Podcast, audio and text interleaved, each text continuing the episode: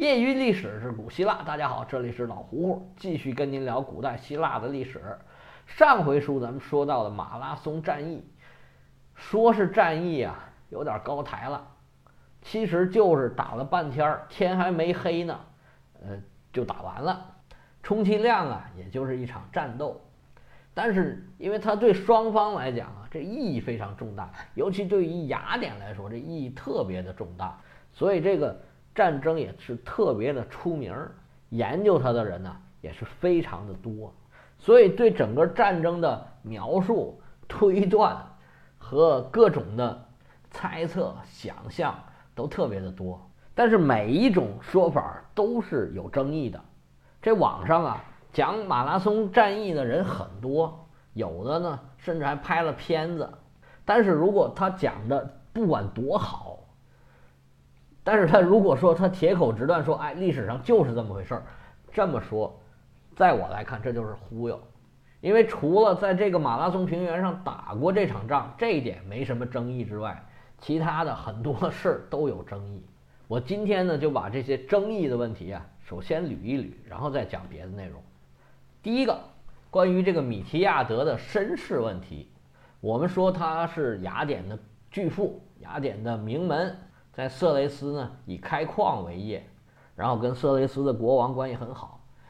还有另外一种说法，说他在这个黑海沿岸那边啊，曾经当过总督。那么他所属的那个地方呢，向波斯投降了。他曾经加入过波斯的军队，而且呢，他还往保加利亚（现在保加利亚那个地方）去打过。这波斯军队渡过多瑙河的时候呢？这米提亚德负责架桥，然后呢，他就想说：“哎，我把这个桥拆了，他们就回不来了，要不就被人打死了。”但是呢，跟他一起想想要被他说服干这个事儿的这个雅典人呢，没有同意，还把他给举报了。那他就没办法，一个人逃回了雅典，有这么一段不太光彩的历史。但是因为他跟波斯军队一起。打过仗，所以他对波斯军队啊特别了解，而他又当过总督，带过兵，别人知道他能打，所以最后还是决定让他带领雅典的军队跟波斯硬磕一下，这是第一个事儿。第二个存疑的问题，就是这场仗啊到底是在什么地方打的？这个呢，基本上有两种说法。第一种说法就是像我说的这种，就在沿海的这个平原的平地上面打的，而且呢，这个平地两边儿都是特别泥泞的，没办法行军的地方，那么只能在中间硬磕。还有一种说法，咱不是说了吗？这个马拉松平原呢是一个新月形，它在月亮这个拱背儿的这地方，朝雅典那方面呢是有一个山谷的。有一种说法是。米提亚德利用了这个山谷的地形，把波斯人引到那个山谷里面，因为它比较窄嘛，不适合这个波斯人比较多的这个展开的这个队形的攻击，它比较适合雅典这种人比较少但是比较硬的这种攻击状态，然后把波斯人圈在那个山谷里面给包了饺子了。第三个问题是关于波斯军队的问题。我们先前提过，波斯派了两个主帅来参加这场战役，一个叫达提斯，是从波斯的首都这边派过来的，是大流士手下的一员大将；还有一个就是萨迪斯总督。这萨迪斯在哪儿呢？实际上就是小亚细亚，现在土耳其靠着爱琴海这边的这片土地。那波斯御道最早就修到了萨迪斯。那么把这块儿征服了以后，就管这个地方叫萨迪斯。那么总督就是萨迪斯的总督。那么他们两个人到底是什么关系？谁老大，谁老二？打仗的时候听谁的？是一个人指挥了这两万五千人全部的军队，还是一个人指挥一半儿，或者说每个人指挥多少？这个到现在都还是有争议的。所以我讲的时候呢，也没提。有一种说法。只是达提斯带了一万五千人，还有一万人呢，在船上就没动。那么据历史记载，波斯人是带了至少一千个骑兵来的，而骑兵到底有没有参战，哎，这个也有争议。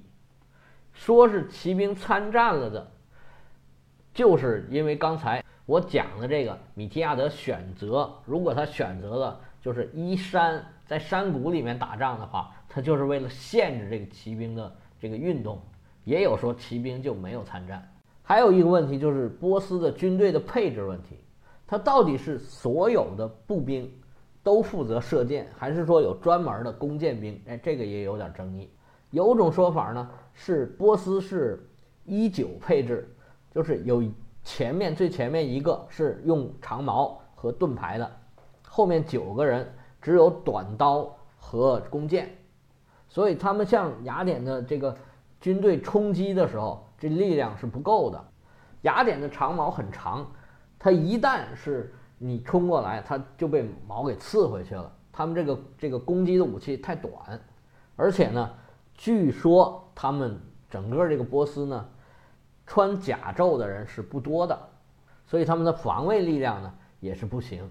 一旦这个弓箭没有发挥效果，他们这个短兵相接的时候就很吃亏了。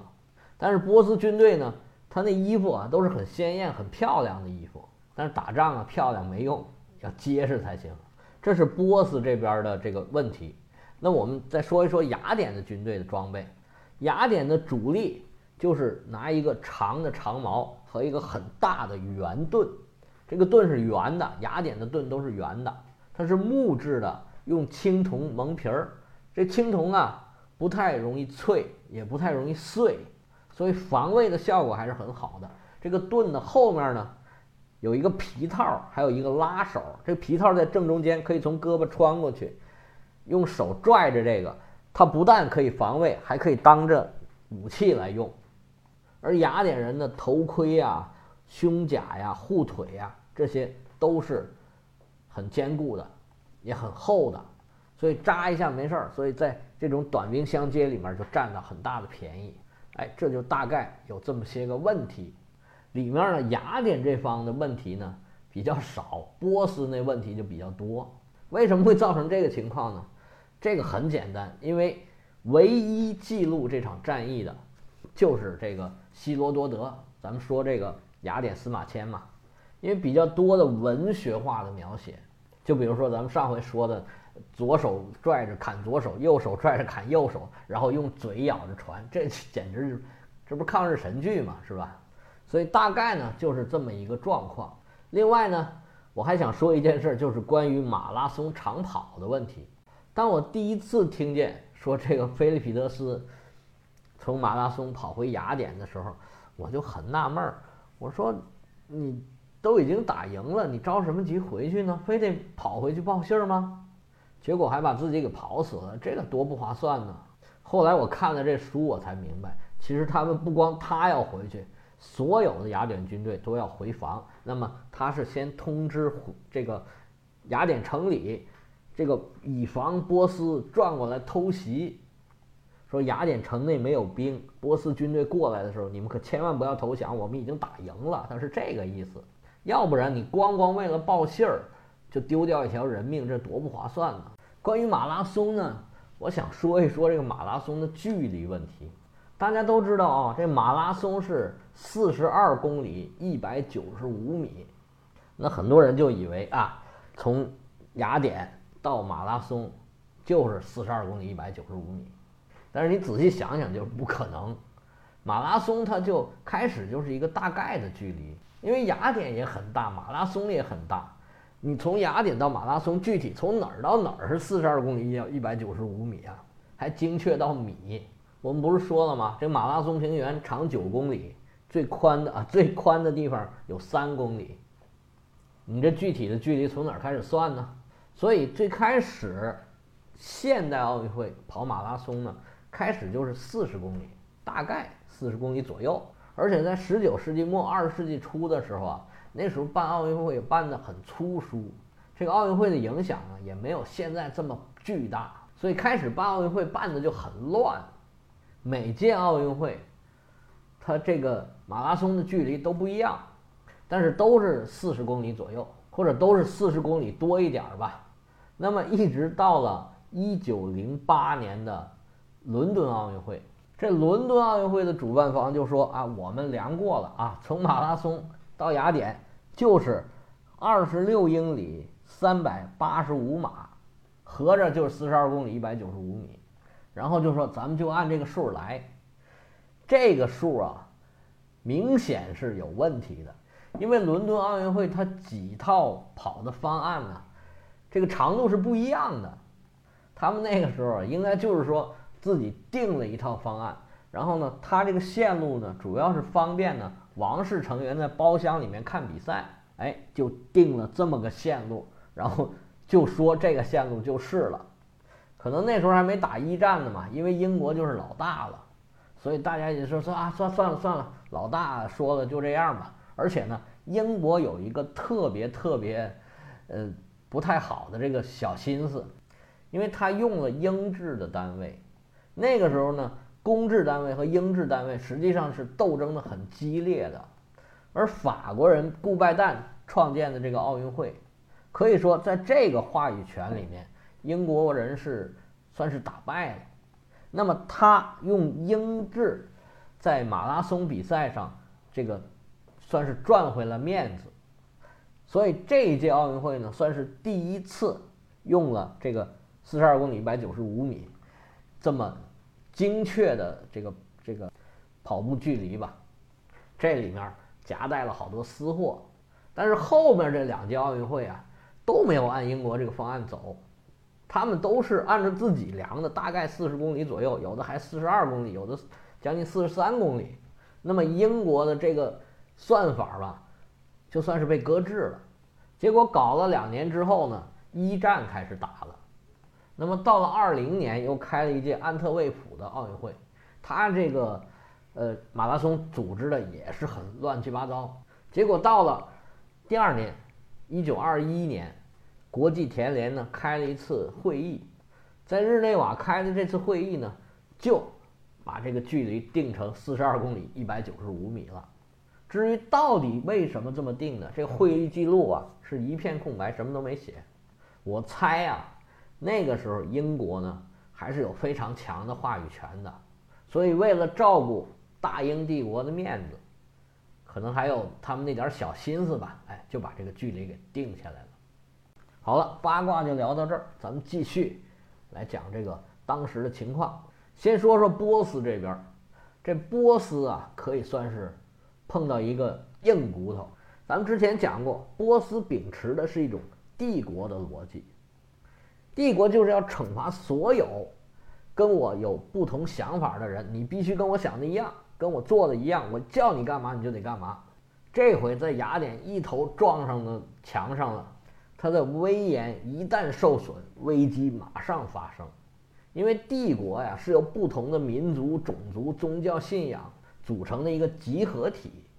这个中间的利益啊是很难摆平的，你必须要靠最强的武力把他们全都给压得死死的。那你一旦打输了一回，那很多地方就开始有样学样，说雅典都能打赢你，我也能，要不咱们起来造反吧？结果帝国境内就到处在造反，影响最大的就是埃及，因为埃及它统。这个算是征服了没有多长时间，而埃及呢又是一个文明古国。这个事后我们会反复提到，埃及是这么一个地方，他认为征服他的人都是神，你一旦不是神，我就觉得你征服不了我，我就要反抗了。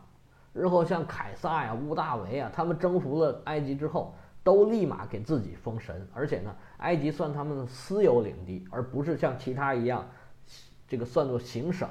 这个以后我们讲到罗马的时候再说这事儿吧，虽然不知道什么时候能讲得到啊。而埃及对帝国来讲啊，因为是粮仓嘛，而且呢有丰富的资源和文化，必须征服埃及。那大流士就赶紧派兵，一方面是征服埃及，另一方面呢，在其他地方局势不稳的地方，也要赶紧把这些火都给扑灭了。那么这样一来。希腊这边暂时就安全了，等安全了可是安全了。波斯正在这个处理国内自己的问题，雅典国内也有很多的问题。这时候希腊表面上是恢复平静了，但是波斯还在呀。原来希腊的这个势力范围啊，其实已经分裂了，有很多像岛啊，有一些城邦啊，它是已经这个属于臣服于波斯了。那么另外一些像雅典、斯巴达这样的，主张对波斯，呃，采取比较强硬的态度。这时候实际上希腊世界已经分裂了，而每个城邦内部，它也必然有不同的政治派系，为了自己族群的各种利益，它肯定。也是要想办法，看他最主要的分野，现在就是如何对待波斯。我们把这个角度再拉回到雅典，因为刚刚打赢一场大战，这米提亚德呀，可以说是声望如日中天啊，他还被雅典人当做英雄来看待。但是当初他的反对派想要把他给这个抓起来的这帮人，实际上也并不服气。这个时候的雅典呢，一般认为啊有四种势力。第一派就是以这个克里斯提尼的后代，尤其是以阿尔克迈尼翁家族为首的这么一群人，他们领袖就是阿里斯泰德。还有一派就是我们所说的那个当时跟阿里斯泰德这个风头一时这个风头比较接近的一个人，叫蒂米斯托克利。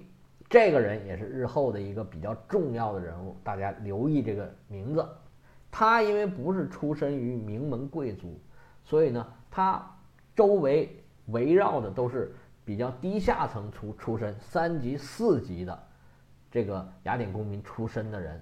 这是两派比较大的，还有两派呢，相对小一点的，一个是皮西特拉图的后代，他们这股势力，他们觉得现在的民主政治啊。这个效率太低，他们想要恢复原来皮西特拉图时代的这个建主政治。还有一派就是以米提亚德为首的，在海外拥有很多资产的。那阿尔克迈尼翁这一派，还有皮西特拉图这一派呢，是主张用外交手段解解决问题。我们先不要打仗，我们是贵族嘛，是吧？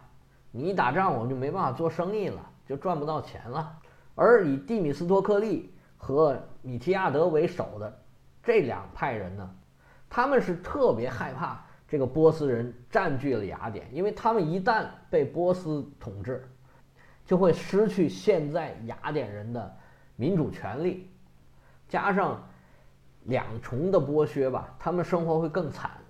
而像米提亚德这种以海外资产。这个作为主要收入的人，他是主张恢复海外的领土，让我们把以前失去的东西再给拿回来。他们在雅典就形成了一派主战派，算是一派主和派吧。这两派人也开始了很激烈的斗争。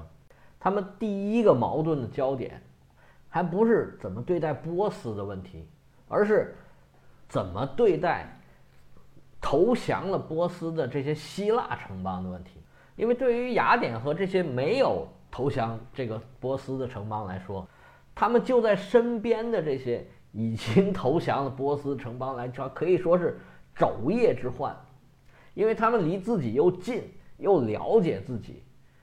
如果不把身边的这些问题解决掉，那将来如果波斯再次往雅典进攻的话，那雅典可能就完蛋了。那这个时候，所有问题的焦点就凝聚在。一个这个岛国城邦上面了，这个岛叫帕罗斯岛，离我们之前说的被波斯全岛毁灭，把所有人都卖作奴隶的那个岛叫纳克索斯岛啊，非常的近。它位于啊波斯和雅典的中间，不是波斯和雅典，就是小亚细亚，像米利都这样的城市和雅典航海的算是中继的位置。当时这个帕罗斯岛。就慑于波斯强大的威力，向波斯交出了水和土，等于说是投降了。每年还给波斯交钱，而且呢还给波斯派船。这两相比较啊，这个所有的雅典人、所有的希腊人都觉得我们必须要惩罚这个帕罗斯群岛、帕罗斯岛啊。当时呢，这个战争英雄米提亚德喊的是最响的。因为当时他的声望是最高的，全雅典人都听他的，所以说呢，他当时在公民大会就提出来，我们一定要出发惩罚这个帕罗斯岛，我要求公民大会给我提供六十艘帆船，我好带着军队去把帕罗斯岛一举把它拿下。公民大会同意了。那么，他到底是怎么样跟帕罗斯岛打交道的呢？那最后又没有有没有拿下这个帕罗斯岛呢？哎，我们下回接着说。